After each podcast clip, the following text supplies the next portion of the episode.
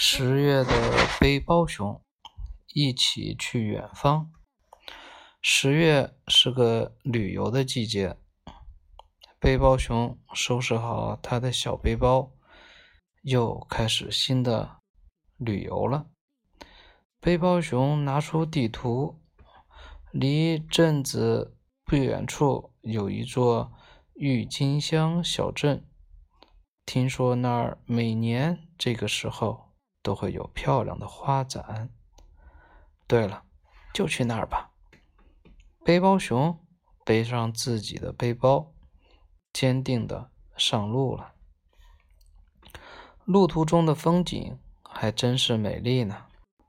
十月的天空蓝的好像大海一样，洁白的云朵自由的飘来飘去，多像一艘艘。小白帆呀，蜜蜂和蝴蝶在路边花丛里跳着优美的舞蹈。远远的，背包熊已经看到了郁金香小镇了。郁金香浓浓的香味正飘轻轻地飘过来。这时，在路边一所屋子时。在路过一所屋子时，从窗子里突然飞出来了一件东西，刚好撞在好心情的背包熊身上。背包熊被撞得晕头转向。等他完全停下来时，发现自己脚边躺着一个毛线编织的女生布偶熊。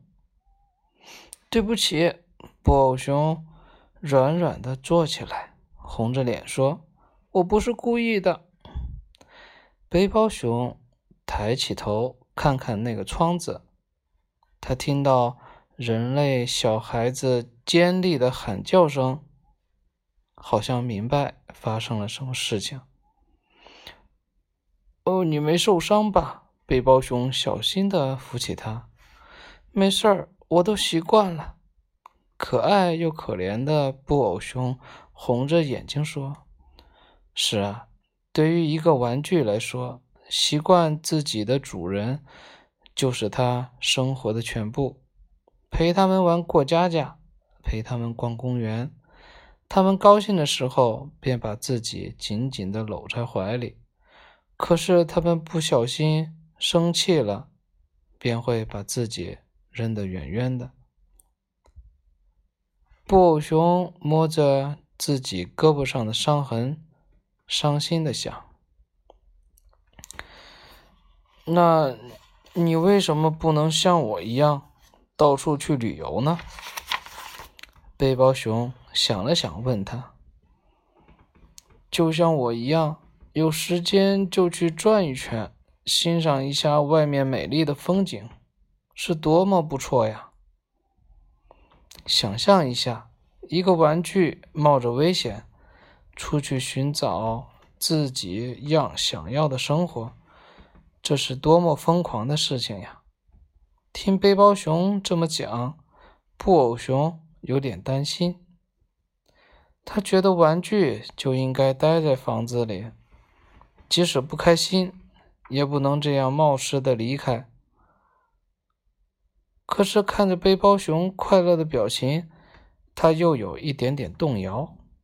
他不知道背包熊值不值得信任。好了，休息够了，我得继续往前走了。再见，谢谢您听我讲这么多。我总是乐意把自己的经历告诉朋友们。其实。背包熊是多么希望能和布偶熊一起快乐的去旅行呀！可是他实在开不了口。等等，你，你能带我一起走吗？布偶熊看着背包熊的背影，终于说出了这句话。非常荣幸。背包熊用鼻尖碰了碰他的额头。我正好缺个伴嘞，放心吧。我以一头真正的熊的名义发誓，我会保护你的。对了，在离开之前，我们是不是应该去看看美丽的郁金香花呢？当然。